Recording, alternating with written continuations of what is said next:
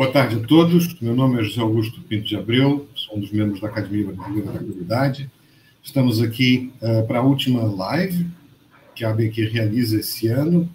Essa iniciativa das lives, dos eventos ao vivo com os acadêmicos, é uma iniciativa da Academia Brasileira da Qualidade, que é uma organização que congrega especialistas que deram uh, concretas contribuições à qualidade no Brasil, uh, de compartilhar a experiência e as visões dos acadêmicos, contribuindo para a disseminação da cultura da qualidade no país. Esta é a sétima live desse ano. Uh, tem como tema os sistemas de gestão, as normas de sistemas de gestão e o seu futuro. E convido-os, então, a participar desse debate, que creio que será bastante interessante e frutuoso. Ok. Eu sou Kleber Nóbrega, também acadêmico da, da Academia Brasileira da Qualidade. Estou aqui dividindo com o José Augusto, nosso diretor de comunicação nesse último biênio, a moderação né, desse evento de hoje, que conta com a participação de dois outros acadêmicos, Nigel Croft e o Luiz Carlos Nascimento, e o tema, como o José Augusto já apresentou, normas de sistemas de gestão principalmente discutindo o futuro disto. Eu aproveito para convidar você que ainda não fez a sua inscrição no nosso canal do YouTube da ABQ, que o faça e que notifique né, o sininho para que você receba sempre quando nós estivermos iniciando um evento novo, receba uma notificação e possa participar. A nossa live de hoje está prevista para uma duração de uma hora, e nós teremos uma primeira parte de umas considerações iniciais de cada um dos nossos dois debatedores, seguida então do debate, para o qual nós convidamos você, nossa audiência e razão de ser da live, de tecer seus comentários, colocar suas perguntas para aquecer né, o debate. Os nossos dois apresentadores de hoje, o primeiro, Nigel Croft, Nigel é metalurgista em Cambridge, Inglaterra, PhD em Sheffield, também Inglaterra, e Harkness Fellow, Berkeley, Estados Unidos. Presidente do subcomitê TC176 da ISO, responsável pelas normas ISO 9001 e ISO 9004 no período de 2010 a 2018. É coordenador de revisão do anexo SL das diretivas da ISO, presidente eleito do Grupo de Coordenação Técnico da ISO para Normas de Sistemas de Gestão, Fellow do CKI, Reino Unido, membro sênior da ASQ dos Estados Unidos e membro, para nossa alegria, da nossa Academia Brasileira da Qualidade. Nádia, seja muito bem-vindo à nossa live. Muito obrigado, boa tarde a todos. Aqui é boa noite, mas boa tarde a, a amigos no Brasil. Bacana. O nosso segundo debatedor, também acadêmico da ABQ, Luiz Carlos Nascimento, engenheiro naval pela Escola Politécnica da USP, mestre em administração de empresas pela FEA, presidente do Instituto Paulista de Excelência em Gestão de 2009 a 2011, gestor do Comitê Brasileiro da Qualidade, o ABNT CB25, líder da delegação brasileira no Comitê Internacional de Sistemas de Gestão de Qualidade ISO TC176, sócio proprietário da World Class Consulting, WCC, projetos de gestão e membro da Academia Brasileira da Qualidade. Nascimento, seja bem-vindo. Obrigado, Kleber. Boa tarde. Boa tarde, Zé Augusto. Boa tarde, Nádia. Boa tarde a todos que acompanham a nossa live aqui. É um prazer estar aqui com vocês. Bacana. Bom, então eu devolvo a palavra para o nosso moderador principal, o José Augusto, que vai conduzir aqui o debate juntamente com os nossos debatedores e você, a nossa audiência. Até Augusto. Obrigado, Kleber. Uh, hoje temos um tema que acho que é muito interessante, que é o, é o conceito das normas de sistema de gestão e o futuro antevisto para elas, uh, consequência das evoluções mais recentes. Uh, essas normas tiveram um papel muito importante nas sociedades e na economia, e temos o privilégio de ter duas das pessoas que meteram a mão na massa e participaram profundamente na evolução desses conceitos, na sua disseminação e nas próprias normas. Então, eu queria é, convidar o Nigel para fazer algumas considerações sobre esse tema, e eu vou ouvir com muita atenção, porque eu sempre aprendo muito com você. Muito obrigado, Zé. Uh, obrigado, Kleber. Nascimento, tá um prazer estar aqui com você. Um, eu acho que se nós formos falar do futuro, primeiro a gente tem que entender melhor como que nós chegamos para onde nós estamos hoje. E a história, ao meu ver, começa com qualidade. Começa com a evolução dos conceitos da qualidade ao longo dos últimos uh, 50 anos. De qualidade, inspeção, controle da qualidade, garantia da qualidade, gestão da qualidade. Um, uma, um, caminho que muitos países têm passado por isso ao longo dos anos. Para mim, quando falamos de um sistema de gestão, está tudo a ver com qualidade. Né? Eu gosto de encher a paciência dos meus amigos, colegas de, na parte de gestão ambiental, gestão de saúde segurança do trabalho, etc., dizendo que isso nada mais é do que qualidade do meio ambiente. É qualidade do, da vida das pessoas trabalhando dentro de uma empresa. O que, que é sustentabilidade? É qualidade da vida futura dos nossos filhos, netos, bisnetos, etc.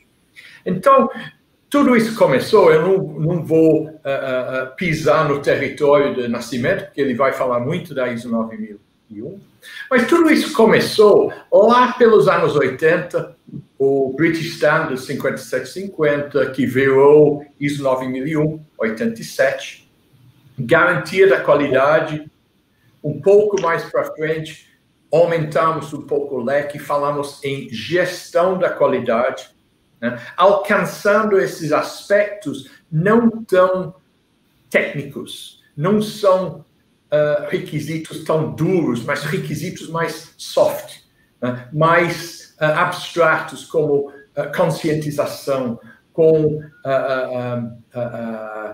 por exemplo, motivação das pessoas. Não é mais uma coisa de engenharia, de tolerância, de cumprir especificações.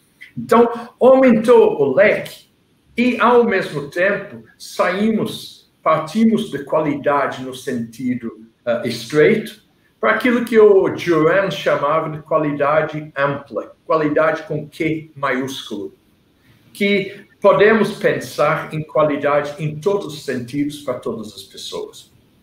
Então, lá pelos anos 2005, 2006, um, a ISO tinha praticamente quatro normas uh, relevantes dos sistemas de gestão. Tinha ISO 9001, 14001, sistema de gestão ambiental, ISO IEC 27001 para gestão de uh, segurança de informações e ISO 22000 que era segurança, uh, segurança alimentar.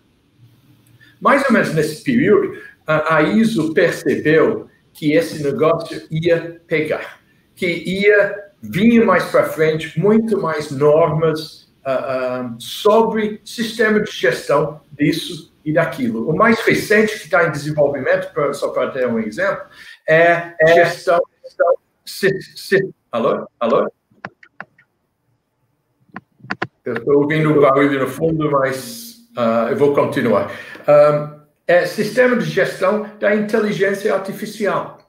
Então, neste período, 2007-2008, a ISO estabeleceu uma comissão técnica que chama o Joint Technical Coordination Group, o grupo de coordenação técnica da ISO, para prever como manter uma harmonização, até se quiser, uma padronização das normas dos sistemas de gestão da ISO.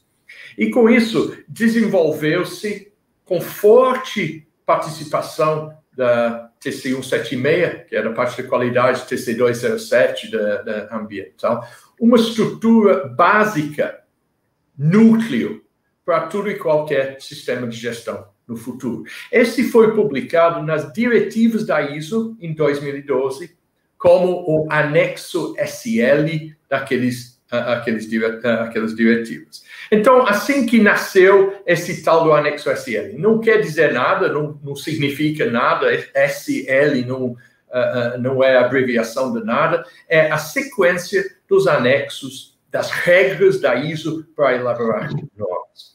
Então, criou essa estrutura básica, uma sequência lógica, ah, uma terminologia em comum, um texto em comum para assuntos que são comuns a todas as normas. Por exemplo, controle de, de informações documentadas, requisitos para alta direção da empresa, como lidar com uma não conformidade, ação corretiva, etc. Não há motivo para tratamento disso básico ser diferente de uma norma para outra. Então, criou-se esse núcleo, uh, e isso foi publicado, e a partir então de 2012, toda e qualquer nova norma do sistema de gestão da ISO é obrigado a usar essa estrutura, chamamos de uh, uh, texto idêntico, núcleo, e acrescentar aqueles tópicos que são específicas, específicos a cada disciplina. Coisas a ver com qualidade, por exemplo, projeto de desenvolvimento do produto, negociação com os clientes, compras, avaliação do processo, etc. Enquanto 14001 agregava aqueles aspectos de impactos ambientais, como tratar com legislação, etc., que são mais específicos à, à disciplina delas. E ao longo desses últimos 10 anos, aquele início que tínhamos quatro nomes do sistema de gestão da ISO, hoje nós temos mais de 40. Isso até traz alguns desafios, eu não vou uh, ultrapassar meu tempo falando de certificação, né? falando dos uh, desafios que nós temos para manter a credibilidade da certificação, porque no final das contas as normas ISO não são não giram em torno de certificação. As normas existem para que as empresas possam aproveitar, implementar, se quiser, são normas voluntárias, e se for conveniente, sem buscar a certificação. Mas tem muitas empresas que aproveitam da norma para disciplinar sua estrutura, disciplinar sua forma de trabalho e lidam perfeitamente com o sistema de gestão sem a necessidade uh, da certificação. Ao longo desses últimos 20 anos, temos visto um, uma sequência de normas extremamente prescritivas nos primeiros dias. Né? 87 da ISO 9001 muito foco na documentação, procedimentos documentados, registros. Passamos 2000 mais para uma uh, orientação focada em processos e, ultimamente, o foco é resultados. Output matters. Muita flexibilidade para cada organização definir uh, um sistema, seja de qualidade ambiental, saúde, segurança, uh, uh, anti-suborno, etc., que seja apropriado para a sua realidade, né? seja uma empresa grande, pequena, público, privado, e gerenciar aquilo de uma forma analisando os processos, o volume de documentação adequado para suportar os processos, e os processos gerando os resultados pretendidos. Então, eu acho que vamos falar mais sobre isso mais para frente, porque isso que eu vejo a, a, a tendência no futuro. E é cada vez mais dando mais flexibilidade para as empresas, desenvolver sistemas apropriados para seu próprio contexto, que sejam eficazes em alcançar os resultados pretendidos. Obrigado. Obrigado, Nigel. Muito esclarecedora a sua descrição, eu acho que inspiradora, inclusive, em relação a vários aspectos. E agora eu queria passar a palavra ao Luiz Nascimento, é, o nosso líder das discussões e das contribuições brasileiras às normas ISO 9001, já há bastantes anos, e o nosso coordenador do ABNTCB 25, é o homem da qualidade no Brasil. Nascimento, por favor. Muito obrigado, Zé. Bom, em primeiro lugar, eu gostaria de abordar a questão da 9001, da sua natureza 9001, né? Eu vou falar especificamente da norma internacional ISO do Sistema de Gestão da Qualidade. A TC 176, que é o comitê técnico da ISO que é encarregado de fazer as normas de gestão, o Nigel foi nosso chair por vários anos. Né? O Nigel não falou hoje que ele é brasileiro, apesar desse sotaquezinho bem humorado, capixaba ou baiano ou gaúcho, mas é, ele é, é membro da nossa delegação com muito orgulho, ele foi o chair desse comitê durante esse período. Então, essa norma, essa, o TC 176 publica uma família de normas. E, especificamente a 9001, que é a norma mais conhecida por todos, é, é uma das normas da família que trata de requisitos para sistema de gestão. Ela usa uma linguagem muito peculiar para as normas de requisito, que é sempre o deve, a organização deve. Esses requisitos são mandatórios, e essa é a principal característica da ISO como única norma, então, de requisitos de sistema de gestão, a ISO 9001, dentro da família do TC 176. A gente publica também outras normas, que são normas de diretrizes, né, como a 9004, por exemplo. São normas que trazem é, boas, boas sugestões, boas ideias para as empresas, que elas podem implementar ou não. A diretriz era um pouco mais é, solta, assim, a gente não tem tanta restrição normal de diretriz, porque ela diz do que convém que as organizações façam. Então, a 9001 a 9004 tem essa relação. Enquanto a 9001 traça é, requisitos para organizações que precisam demonstrar que tem um sistema, que o sistema é eficaz, que ele é, tem resultado e ele satisfaz os seus clientes, a 9004 traz uma série de diretrizes que as empresas podem adotar ou não, dependendo da sua natureza, e a linguagem dela é um pouco diferente. Ao invés do deve, ela vem, diz convém que, né? Muito bem, mas lá nos idos, eu vou voltar no tempo, como o Nigel aí, lá nos idos de 80 e poucos, pouco antes disso, começou a se elaborar a primeira norma, a primeira versão da ISO 9001, que foi publicada em, em 87, e naquela ocasião ela tinha aquela inspiração de normas inglesas, um pouco canadense e tal, mas a gente tinha naquele momento, a primeira publicação, três normas de requisitos da ISO, requisitos para qualidade. Ainda não se falava sistema de gestão, né? Era 9001, 9002, 9003, todas tinham, traziam requisitos. E esses requisitos, eles eram mais amplos ou mais restritos na medida que essa é, a organização que adotava tinha um processo produtivo mais mais extenso, né? É, essa primeira edição da 9001 foi revista em 2000, e desculpa, em 94, porque a ISO tem um processo chamado Systematic Review, que determina que as normas de sistemas de gestão, e assim, essa norma, na verdade, é geral, né, para isso como um todo, essas normas não podem ficar sem passar por esse processo mais do que cinco anos. Então, lá, com seus cinco anos de vida, em 87, a ISO 9001 foi, passou por esse processo e decidiu fazer a primeira revisão dela em 94. Foi uma revisão bastante modesta em termos de conteúdo, em termos de, de, de, de abordagem, né, de conceitos, e o propósito dela foi alinhar essas três antigas normas do sistema de gestão em torno de uma única norma que o mercado já dizia naquela ocasião que pretendia ter uma norma só.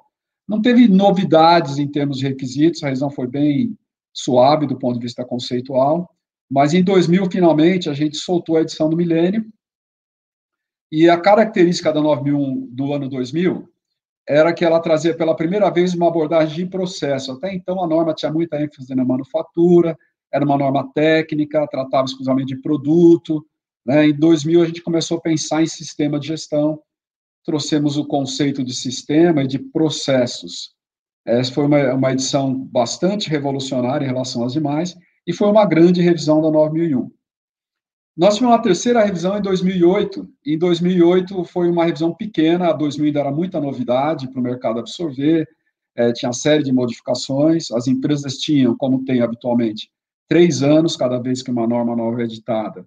Somente uma norma dessa que é usada para certificação para adaptar os seus sistemas. Então, em 2008, a gente vinha de, de, um prazo que tinha acabado em torno de 2003, 2004, para as empresas se adaptarem, era muito cedo para se fazer uma revisão profunda. Então, 2008 foi uma revisão bem leve, eh, ela, na verdade, tecnicamente foi chamada de um amendment, não foi nenhuma revisão, não trouxe requisitos novos, as empresas certificadas não precisaram é, alterar os seus sistemas, nem passar por um processo de recertificação, então, foi uma, uma revisão bem light, assim, até chegarmos em 2015, que é a revisão atual, nesse último Systematic Review de 2015, então nós tivemos conceitos novos, uma norma bem flexível, como o Nigel se referiu à evolução das normas, né?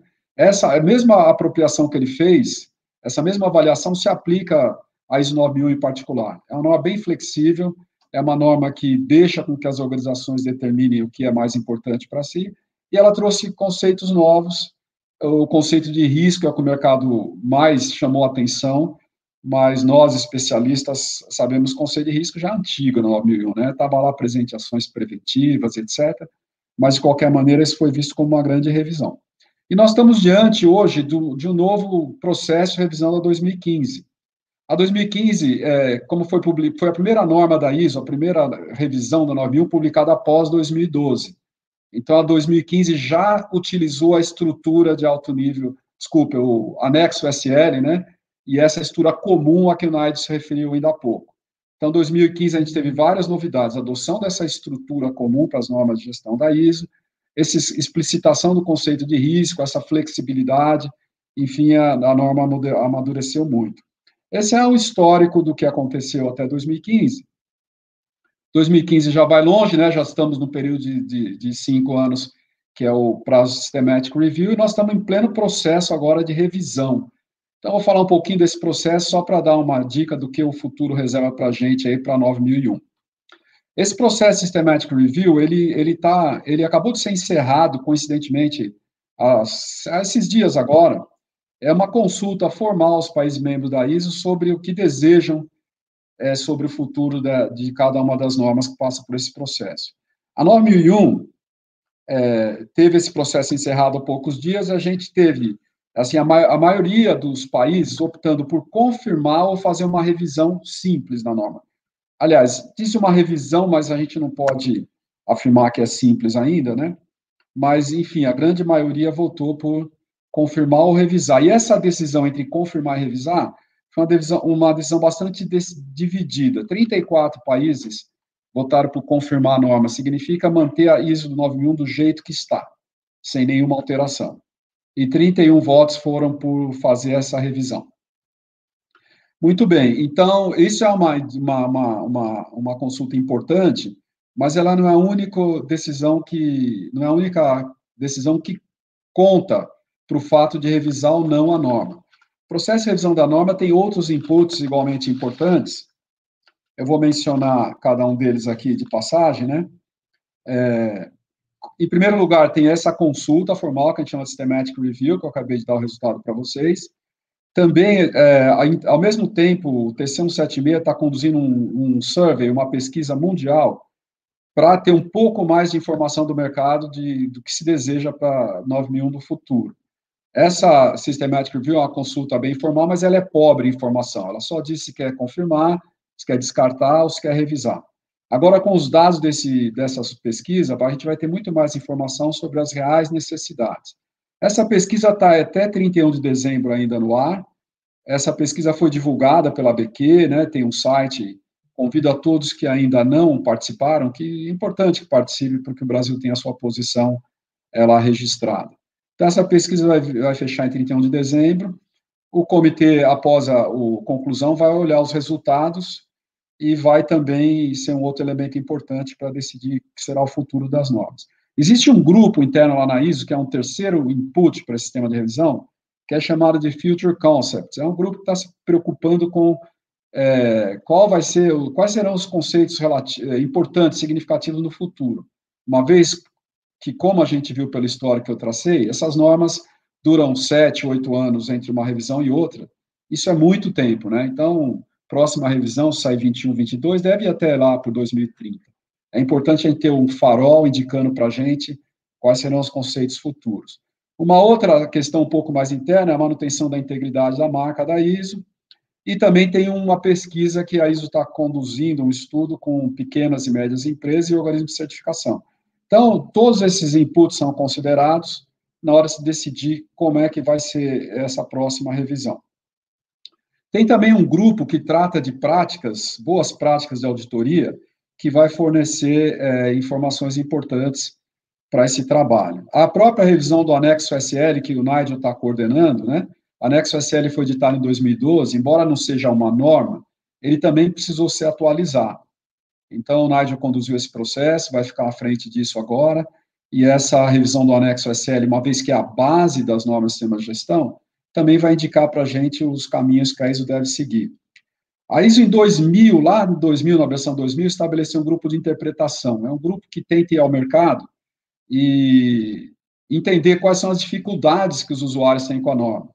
Então, eles fazem questões, a gente responde, isso vai formando um imenso banco de dados, e pelas dificuldades que o usuário demonstra, a gente consegue saber das fragilidades da norma. Então, a gente também vai olhar para esse banco de, de interpretações para saber o que, que, precisa ser trabalhado agora. E, além disso, todas essas revisões anteriores que eu, que eu mencionei geraram relatórios de final de, proje de projeto, né? onde a gente consolida as lições aprendidas, é, coisas que se fez no passado que é recomendável que se faça, erros que se deve evitar, e também um contencioso, assim, que na ISO se chama carinhosamente parking lot, né? Toda vez que você dá uma ideia brilhante, que não é acatada, ela vai para esse parking lot e a gente abre essa caixa de Pandora, então, a cada revisão, para saber lá coisas que foram pedidas no passado e que a gente não pôde atender. Então, resumidamente, esse é o conjunto de, de dados, de informações que são usados para o comitê decidir é, como, se vai ter e como será a revisão.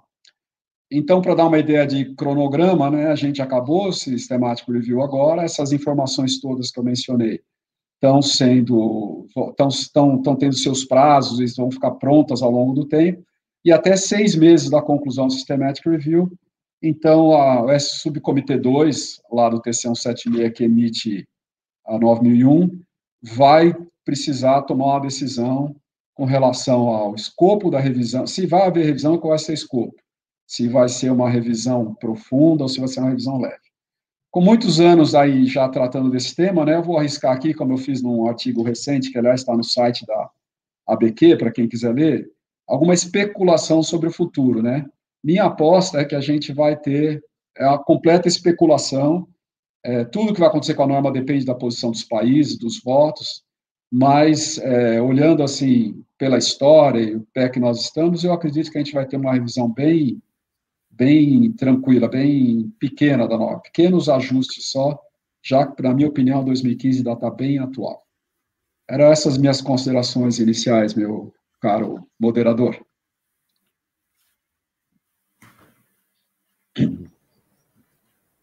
uma riqueza muito grande de informação. E eu aqui, como moderador, na realidade, estou tentando ser um facilitador e não ser um atrapalhador. Eu mesmo fiquei cheio de vontade de fazer um monte de perguntas, mas já está havendo uma quantidade muito grande de perguntas. Então, uh, eu, eu, fiquei na dúvida se eu fazer uma pergunta a cada um ou se fazer uma pergunta genérica. Mas eu vou começar primeiro com a pergunta que afeta os dois, mas vou pedir primeiro para o Nádio mencionar. Acho até que o percurso histórico que o Nádio contou, da evolução garantia da qualidade, depois gestão da qualidade, depois a, do alargamento da aplicação do método, da ferramenta para outros domínios, é, gerou a necessidade de se pensar em padronizar. Né? É, eu me lembro que o Dick Hortensius, quando eu participei da segunda reunião do Comitê de Gestão Ambiental, é, o 207, já estava pensando em como fazer para alinhar as futuras normas de sistema de gestão, e havia a dificuldade que as revisões eram momentos distintos, então cada uma melhorava a outra e ficava tudo sincronizado. As empresas ficavam malucas com isso. Daí é que surgiu, talvez, um pouco isso. Isso foi um percurso que levou muitos anos. Mas aí tem uma pergunta que era uma das que eu tinha pensado fazer, mas o Reinaldo Ferraz já fez, e ele, o Reinaldo é um acadêmico, colega nosso, é um das pessoas importantes na disseminação da cultura uh, da TIB e da, da qualidade no Brasil. Ele pergunta: será que a gente não está chegando à teoria de uma espécie de do campo unificado nas normas de sistema de gestão, ou seja, um método para resolver problemas complexos que pode estar unificado com seus desdobramentos em outras áreas. E aí, com a resposta do Nanai, eu até espero que o próprio Nascimento tenha algo a dizer, porque como a, a, a turma da 9000 foi a pioneira, em alguns aspectos ela está um pouco mais à frente. Nigel, por favor. Bem, excelente pergunta, Reinaldo. E eu vou começar uh, uh, recordando uma coisa de quarenta e poucos anos atrás, quando eu era aluno, eu tive o imenso honra e prazer de ter como um dos uh, professores do meu colégio em Cambridge o Stephen Hawking. Então, Stephen Hawking era um dos uh, uh, mestres, né? E ele jantava com a gente uma vez por semana. Então, eu gostei dessa uh, analogia com teoria, teoria de tudo, né? Um, na realidade, eu fico muito satisfeito porque as raízes de qualquer sistema de gestão hoje se baseiam, para mim, em técnicas da qualidade, ferramentas da qualidade. Né? As outras disciplinas não, não gostam que a, que a gente fala isso, porque eles acham que a gente quer dominar o mundo, né? trazer tudo para a qualidade. Mas se você analisar a base de um sistema de gestão, né? ao nível macro, é o PDCA. E de onde vem o PDCA? Vem das uh, grandes mestres da, da qualidade, né? Schuhart, Deming, etc. Está tá embutido em todos os níveis dentro de um sistema de gestão, uh, seja de qualidade, seja ambiental, seja saúde, segurança trabalho, etc. Começa com definir a política dentro do contexto da organização, dentro da sua visão, missão, valores. Depois fazer um desdobramento da função da qualidade, né? desdobramento das diretrizes um, um policy deployment, Hoshin Kanri, que nada mais é do que uma filosofia oriunda do mundo da qualidade. E depois fala em assegurar competência das pessoas. Depois fala em usar uma abordagem do processo, gerenciar o processo, controlar as variações do processo para poder ter um produto, um serviço eh, consistente. Se der problemas, fazer o quê? Usa metodologia de solução de problemas para defini-los, para tomar as ações corretivas para que o sistema nunca mais volte a acontecer. Então, uh, tudo isso também num ambiente de conscientização do, da mentalidade do risco. Reconhecendo, priorizando, uh, paretando, se quiser, concentrando os recursos, os esforços naqueles poucos vitais, naqueles processos que são mais críticos e não perdendo, gastando tempo indo atrás das, eh, das coisas miúdas. Então, eu acho que se, uh, se a gente for falar de uma teoria geral dos sistemas de gestão, uh, eu diria que é isso. É usar a base da qualidade para poder aproveitar essas metodologias e ferramentas para as outras disciplinas. Nascimento? Bom, eu sou um pouco mais velho que o Nádia, então eu vou voltar um pouco atrás, vou fazer uma viagem que tem um pouco mais, ante, com mais antecedência que ele. Eu vejo, sim, é, que há, uma, há algo de comum na gestão de várias disciplinas e vários sistemas, e é isso que o anexo SL descobriu e está revelando para a gente. Pensando assim de uma maneira um pouco prática, eu diria que a ISO 9000, por ser a grande norma, a primeira grande norma de sistema de gestão da ISO, até hoje talvez o best-seller, por inúmeras razões, ela se apropriou desse campo, chegou antes das demais, mas eu não vejo isso com exclusividade da qualidade, é sim um método universal. Nas nossas andanças aí, que a gente tem a tarefa aqui no CB25 também, de divulgar as normas, né, a gente é, signatário da ISO, participamos lá da elaboração da norma, depois a gente faz a tradução para ser um documento brasileiro, e tem um projeto nosso de disseminação. É, numa dessas eventos que a gente fez de disseminação, foi muito engraçado que uma pessoa leu um trecho da Bíblia e achou um PDCA descrito direitinho lá, né? Então a gente não tem o direito de se apropriar assim do PDCA, mas o pessoal da, da qualidade é, tomou para si esse conceito, mas eu acho que é um conceito universal de gestão, né? É, planejamento estratégico tem muita semelhança, estabelecer um objetivo, monitorar, o, fazer um planejamento para chegar lá, monitorar o desempenho, corrigir as estratégias.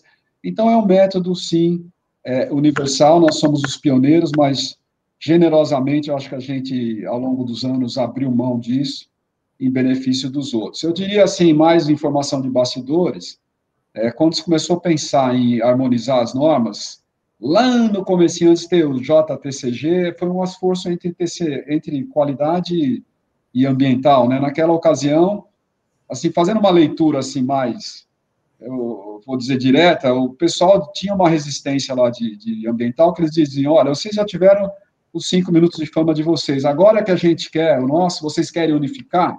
Não, então a gente vai ter uma norma diferente, e houve uma dificuldade em harmonizar, mas há sim, inegavelmente, um campo comum para as normas de gestão, como a gente está perfeitamente claro agora com a edição desse anexo. Eu vejo uma evolução no futuro bastante significativa nesse sentido. Eu acho que a gente devia. Talvez essa ideia que eu vou falar agora já circulou, não vingou muito, mas talvez ela volte.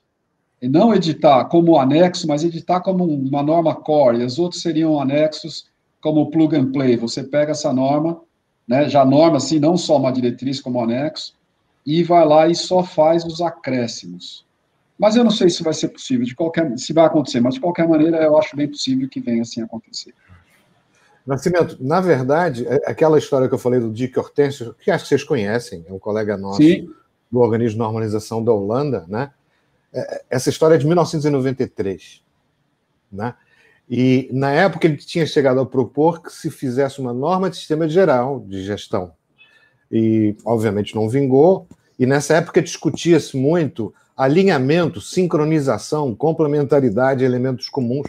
E essa foi uma história que levou mais de 10 anos até chegar à necessidade absoluta é, do, do, do, chamado anexo SL, que é nada mais, nada menos do que o HLS, High Level Structure, que tem uma pergunta aqui sobre isso, qual era a diferença? Nenhuma, são exatamente a mesma coisa, que é esse corpo comum de um sistema de gestão. Né? Nós, brasileiros, inclusive, fomos dos primeiros a aplicar sistemas de gestão fora, digamos, do mais convencional, quer dizer, houve qualidade, depois houve gestão ambiental, depois saúde e segurança no trabalho, houve uma grande controvérsia internacional se a ISO devia fazer uma norma sobre isso ou não, mas logo das primeiras normas que surgiram, não foram as primeiras imediatas, mas foram das primeiras, foi uma abordagem nossa para a questão da sustentabilidade no turismo e da segurança do turismo de aventura, foram das primeiras normas de sistema de gestão, onde se aplicou o conceito da ferramenta, o conceito do método que o Nascimento mencionou para resolver um problema complexo.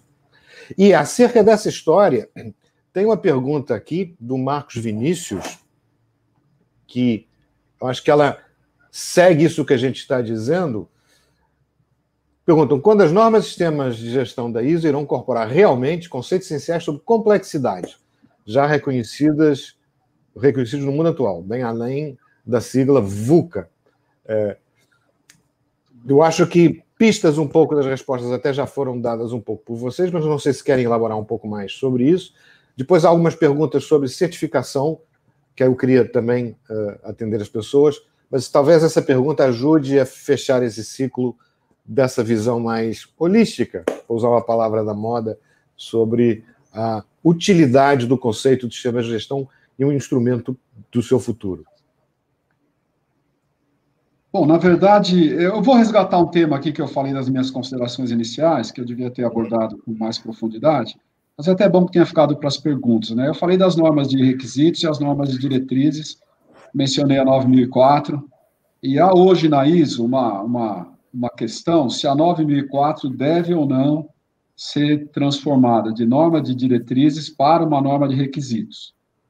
É, por que, a gente devia ter abordado logo nas considerações iniciais? Porque se a 9004, porventura, virar uma norma de requisitos, ela, te, ela tem a possibilidade de ser uma norma muito mais abrangente, é, como é hoje, como norma de diretrizes, do que a 9001. Seria como se a gente tivesse uma 9001 e uma 9001 Plus, né? E qual a importância disso para essa questão que está sendo proposta para a gente? Se a gente tiver uma norma de diretriz, eu acho muito possível, muito possível que esses conceitos apareçam de uma forma mais imediata, assim, nas próximas revisões. Se a gente tiver é, nas normas de requisitos, eu acho um pouco mais difícil, improvável que isso aconteça, porque elas têm uma função diferente um pouco de normas e diretrizes, né? Muita gente, é bom até esclarecer, acha que é 9001 uma norma de para melhorar a qualidade nas empresas e tudo mais. Não, é uma norma de demonstração. Sua principal finalidade é estabelecer requisitos para organizações que precisem demonstrar. Demonstrar para quem? Para clientes, porque é uma norma de acesso a mercados, ela é base de contratos. E como base de contratos, né, a gente vive um dilema. É, do ponto de vista dos contratos, não é bom que essas normas mudem muito frequentemente. Porque hoje, imagina 20 mil organizações, talvez, no Brasil, esse número é incerto, e quantas no mundo hoje estão fazendo negócio com base no 9001, a gente vai lá e empurra um requisito completamente é, inédito, inovador. A maioria das organizações, é, de, especialmente em países que não têm sistema de gestão tão desenvolvidos, ou que não têm uma sociedade tão desenvolvida, vão ter muita dificuldade em cumprir esses requisitos. Então, isso vai acabar funcionando como uma barreira técnica. Então, eu vejo muita pouca possibilidade na 9001 ou normas de requisitos de introduzir esses conceitos. Então, o dilema é esse, uma norma de gestão que a gente não pode evoluir muito, ela não pode ser a última palavra em gestão, porque o, a maioria dos países membros, na hora de levantar a sua mão e votar, vão votar contra, porque isso exclui esses países do comércio. Mas eu vejo isso bem, bem razoável de acontecer numa norma de diretrizes ou em outra norma da família. Então, para resumir a questão, é, para 9001 e para 9004, embora possa ter uma abordagem um pouco mais ampla, né, da gestão, se for transformado em requisitos, a gente tem que ser muito cauteloso, a gente tem que ser muito cautelosa para introduzir requisitos novos, porque podem funcionar como barreiras técnicas aos negócios e ao comércio. Agora, no âmbito das normas, diretrizes e documentos de outra natureza, eu acho perfeitamente factível. É, a ISO gosta de dizer que todo dia tem um comitê reunido, né? Pelo menos um lá na sua estatística. Talvez tenha gente já tratando desse tema. Eu não conheço, o Nigel é mais insider do que eu na ISO, talvez possa complementar abordando essa questão se você já conhece, Nigel, documento da ISO que contempla esse tema. Eu vejo o seguinte, eu acho que diretamente abordar, não. Mas eu diria que a, a VUCA, em termos de volatilidade, incerteza, de, de complexidade, ambiguidade, está embutido dentro de, do conceito de uh, uh, uh, mentalidade de risco. nós temos na ISO 9001 Uh, inclusive, foi incluído na ISO 9001 uh, 2015 com a cláusula 6.3, que é gestão da mudança, das mudanças que as mudanças são constantes, têm que ser gerenciadas. Isso vai agora subir para o anexo SL, então vai ser embutido em, em, em outras normas. Mas a, a incerteza, gestão de risco, pensamento baseado em risco, nós nunca passamos por um momento tão crítico quanto 2020, a Covid-19. Né? Que mais volatilidade, que mais incerteza queremos gerar uh, do que isso? Então, uh, eu vejo que isso mostra que nós estamos no caminho certo da forma que as normas dos sistemas de gestão estão sendo elaboradas. Ao invés de ser prescritivas, rígidas, né? criando um, uma camisa de força. Quantas vezes eu tenho ouvido no passado? Uh, uh, ah, eu não consigo mudar porque meu sistema ISO não permite. Né? Que bobagem! Né? O sistema da, da gestão baseado numa norma da ISO não é um sistema da ISO, é sistema é de vocês. Vocês têm que pôr o sistema para trabalhar, para adaptar, para reagir e para ajudar vocês a passarem por tempos difíceis, tempos de volatilidade, tempos de grande complexidade. E ele tem que ser flexível o suficiente para permitir essas alterações rápidas uh, uh, em, em, em, em, tempos turbulentos. Né? Porque a gente fala do PDCA, que também uh, ajuda, mas em tempos mais turbulentos, o PDCA tem que girar rapidamente, não é ah, eu tenho meus procedimentos, eu não posso mudar nada porque eu não tenho tempo de consensar um novo procedimento, leva seis meses para consensar e publicar. Isso é do passado. Né? Tem que ser ágil, tem que ser bastante ágil. Então, tem o, o, o tal do, do, ciclo da UDA, uh, que era um piloto uh, uh, americano, John Dunlop, que era, quer dizer, observe, orient, decide and act. E esse é um, um tipo de PDCA híbrida, mas que é em tempos de que necessita de tomar decisões, decisões rápidas, em tempos de incerteza, quando você não tem todas as informações que necessita para tomar uh, uma decisão com 100% de certeza. Então, eu diria que esse, uh, uh, onde nós temos agora é introduzido essa flexibilidade. Infelizmente, tem empresas que sentem saudade do passado. Né? Me fala que procedimentos que eu preciso escrever, me fala quais são os registros que eu tenho que manter, vou contratar um consultor para vir aqui escrever para mim, feito e pronto. E eles não conseguem, uh, uh, eles se sentem ameaçados, que quem tem que decidir, decidir quanto documentação precisa na sua empresa é você. Baseado em quê? Baseado no contexto, baseado nos requisitos dos clientes, requisitos estatutários, etc. E baseado na complexidade do seu negócio.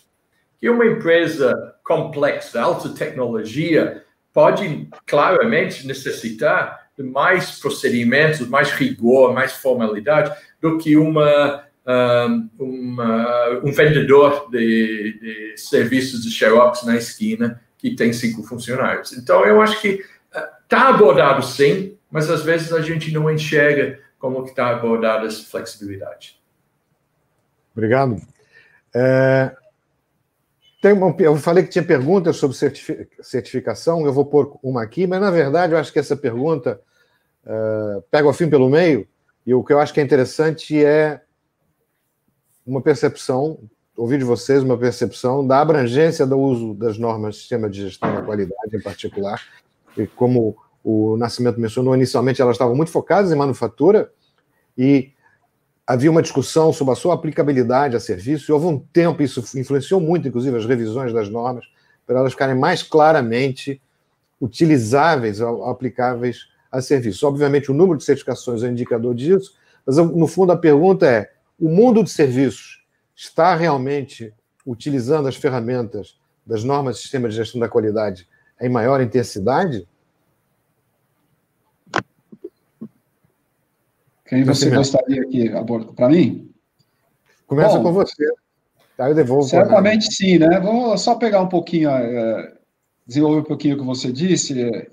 Lá em, em 87, a ISO foi feita, a primeira versão da norma, para os mais antigos, lembro que era a norma dos grandes compradores para os seus clientes. A linguagem, inclusive, era o fornecedor deve, era uma norma estritamente de manufatura.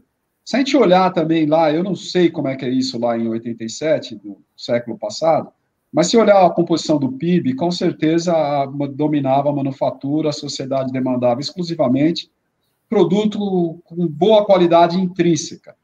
Isso é reflexo da evolução da sociedade. Hoje o mundo mudou completamente. O PIB brasileiro dá em torno de 70% de serviços, né? E a tendência disso é continuar evoluindo. Então é natural que a norma precisa. O mundo não é diferente da gente, é lógico, é natural que a norma precisasse fazer esse movimento.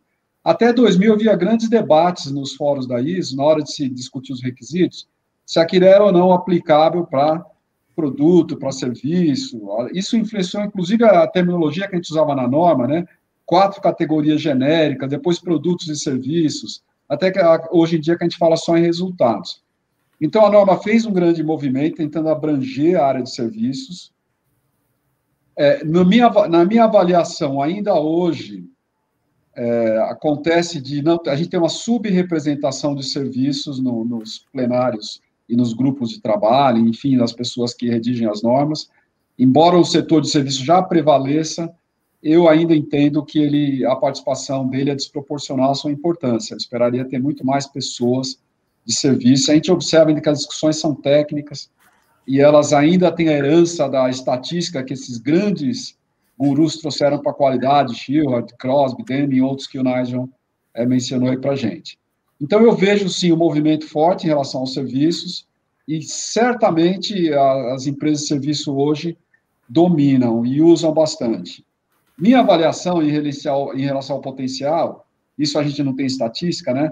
É que é desproporcional. A gente já tem muito mais espaço para as empresas de serviços, isso pelo número de certificações e pelo PIB, mas também olhando pela demanda dos clientes. É muito mais natural para um cliente, né, exigir qualidade de um produto, algo tangível, do que ele, ele exigir isso do serviço.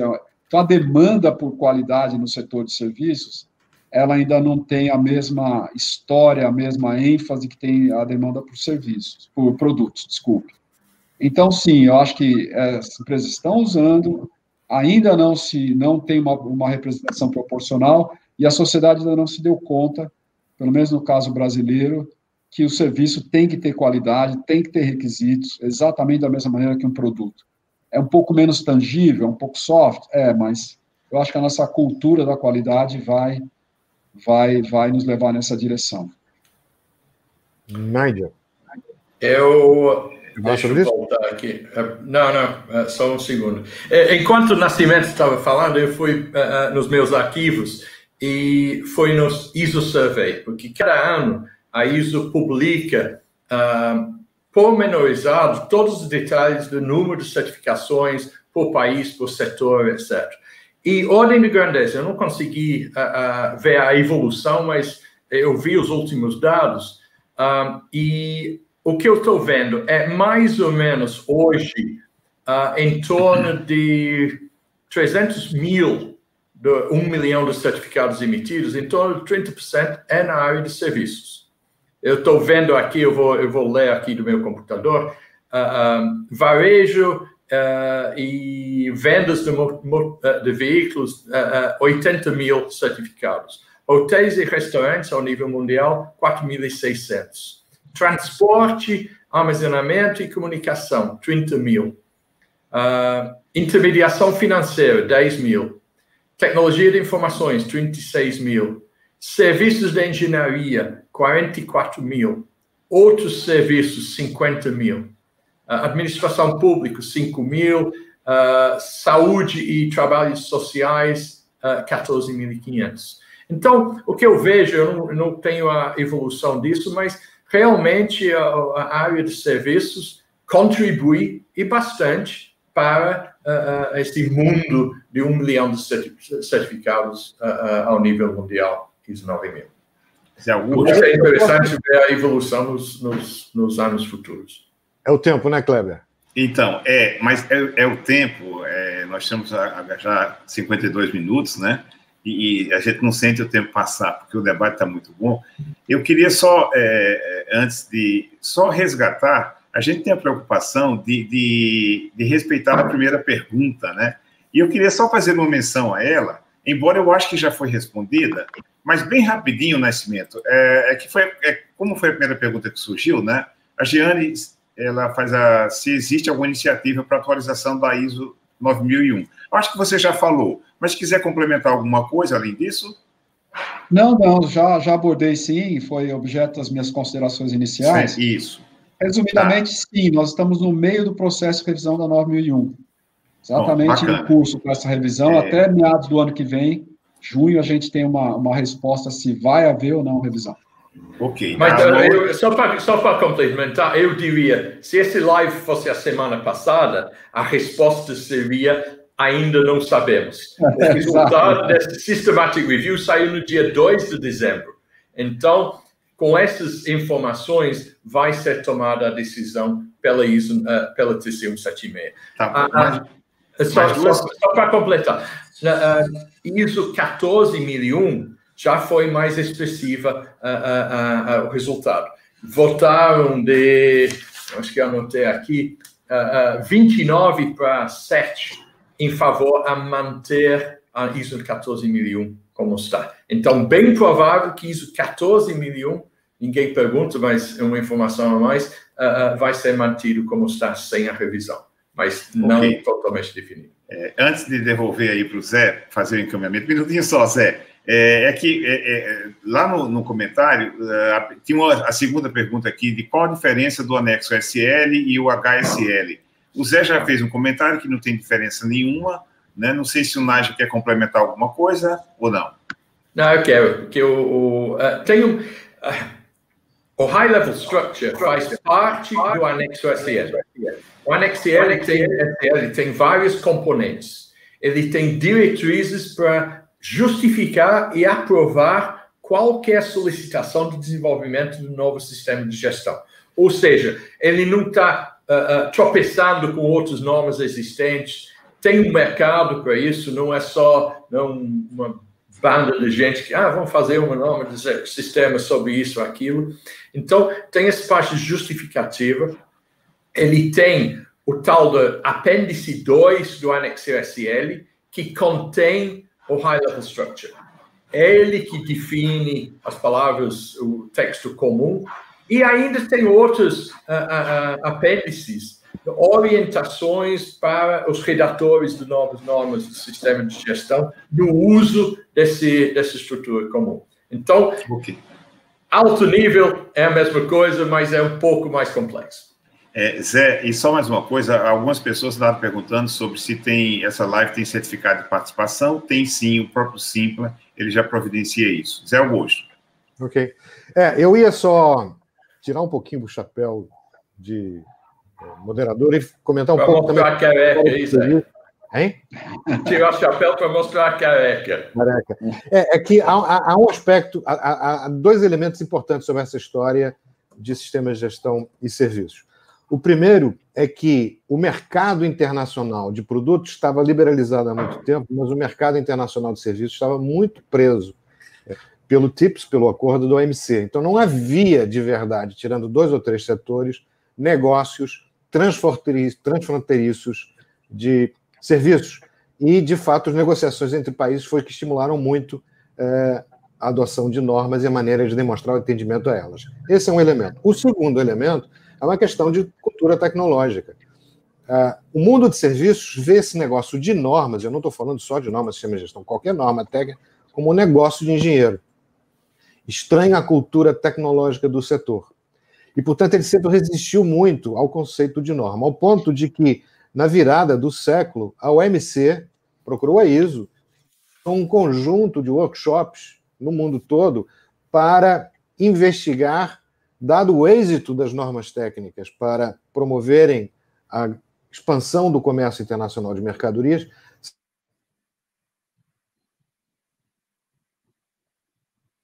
Eu acho que o Zé não pagou a conta da, da internet dele, eles cortaram ele. não, mas está certo. Então vamos continuar e esperar o, o, o, o Zé voltar. O Zé pagar a conta. É, nós temos o plano de contingência, né, Kleber? Estamos escutando? Só que agora estamos. Kleber, precisa tirar, ligar o microfone. Está em mute, não. Kleber.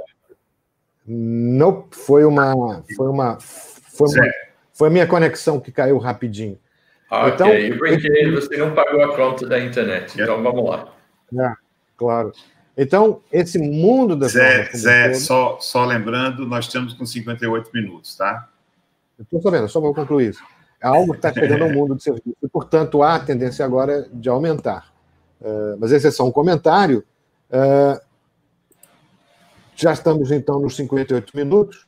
Eu queria passar uh, de novo, devolver a palavra aos nossos colegas para que fizessem suas considerações finais, para que a gente conseguisse terminar no tempo, que é uma, seria uma medida de qualidade. Eu, eu vou falar primeiro, então, eh, o que eu vejo é que nós estamos uh, uh, entrando numa fase onde todos vão botar seus sistemas de gestão para funcionar para eles. Né? As empresas têm que dominar seu sistema de gestão para que ele ajude a organização a alcançar os resultados pretendidos. E não ser escravos a um conjunto de requisitos uh, e fazer por fazer para enganar, para o inglês ver. Até mostrei agora, estou com muito orgulho do meu passaporte brasileiro, né? Mas o pessoal ainda brinca uh, uh, comigo. Não, esse negócio da ISO é para inglês ver não pode ser para inglês ver. Tem que gerar resultado, tem que ser exitoso, e nós estamos escrevendo as normas, a próxima geração das normas, para obrigar as empresas a pensar, para não entregar tudo numa uh, uma bandeja dizendo que é assim, assim que você tem que fazer, criando camisa de força, dando flexibilidade, mas flexibilidade com obrigação de eficácia e alcançar os resultados pretendidos. Então, eu acho que esse, esse será o futuro. Bom, eu é, concordo com o Nádia. Aliás, ele roubou o meu tema de conclusão final, então eu vou ter que improvisar aqui. Mas eu diria, olhando a mesma questão que ele abordou, que é o que ele abordar, fazendo uma abordagem um pouco mais é, um pouquinho, tentando variar um pouquinho, eu diria que a grande mensagem que a gente tem que trazer para as empresas é que as normas elas devem estar aderentes ao, ao negócio, né? É um grande tema que eu esperava que surgisse aqui, e talvez pela falta de tempo não surgiu, mas fatalmente sugeria, a questão da certificação. E vale lembrar que a, a, na versão 2015 houve uma ênfase muito grande no alinhamento do sistema de gestão, a estratégia do negócio e a questão de envolver mais os líderes. É, muita gente ainda acha que a ISO está reservada ao, à produção, ao pessoal da fábrica, a funções subalternas. Então, acho que a mensagem essencial hoje em dia é dizer para os líderes que é sim um problema estratégico para a organização. Aliás, a primeira frase da norma, lá, capítulo zero, né, como adotar um sistema de gestão é uma decisão estratégica, né? Como muita gente começa a ler a seção 4, que é de requisitos, e pula zero, acaba não prestando atenção. Mas essa é a grande mensagem. Tudo isso que a gente faz sistema de gestão é um meio, ele não é um fim em si próprio. Então, esse sistema precisa estar a serviço da estratégia, a organização decide para onde quer ir, como quer ir, olhando o seu contexto, isso que o Nath falou, que na verdade são elementos estratégicos, a gente acabou incorporando na versão 2015, para proporcionar esse alinhamento, mas a grande mensagem é, põe a ISO a serviço, põe o sistema de gestão a serviço da organização e não o contrário que isso vai ser muito contraproducente, vai gerar custo e vai diminuir a eficiência da organização como um todo, e ela pode estar conforme, mas vai perder competitividade, vai perder mercado. É, também para trazer um tema novo aqui, deixar um gostinho de uma outra live de Quero Mais, o assunto que a gente não abordou, mas tangenciou, quando o Nard falou da 14001, é que em 2012, com a edição do anexo SL, é, isso suscitou, por volta de 2015, da revisão da 9001, um alinhamento, um sincronismo entre as normas de gestão. O Zé até tocou nesse tema. A grande questão agora não é só como vai acontecer com a 9001, mas, por exemplo, Nádia, a 14001 decide manter como está. Né? A 9001 decide revisar, a gente perde o sincronismo. E é muito importante para o anexo SL que essas normas estejam sincronizadas, que estão subjacentes. Você não pode ter um anexo que reflete a realidade de hoje, com uma norma que vai ser editada daqui a cinco anos. Então, eu acho sim que o pessoal da 14 mil vai pensar bem, porque se eles não perderem essa janela de revisão, talvez a próxima seja daqui a cinco anos e a norma deles demoraria muito. Mas isso eu, eu, eu deixei um gostinho de uma outra live para discutir isso para frente, é, porque a gente chegou a tangenciar esse tema e não, e não, e não tratou. Fiz uma curta história virar longa, mas me desculpe. É isso, Obrigado. senhores. Sim, acho que sim. Eu queria agradecer uh, o interesse, a participação. Foi muito rico. Acho que o debate foi extremamente rico. Eu aprendi muito e acho que vários temas, pelas reações que a gente está vendo, uh, foram interessantes. Queria agradecer a, audiência e pedir-lhes então que, prestem, que fiquem à disposição, porque certamente em 2021 uh, eh, teremos mais lives da ABQ debatendo temas como esse e eh, compartilhando a experiência, as visões e as dúvidas dos nossos colegas acadêmicos. Muito obrigado a todos. Aproveito para desejar também um bom Natal e um feliz ano novo a todo mundo. Boa tarde. Os agradecimentos da ABQ. Boa tarde. Boa tarde. Boa tarde. Até logo, gente.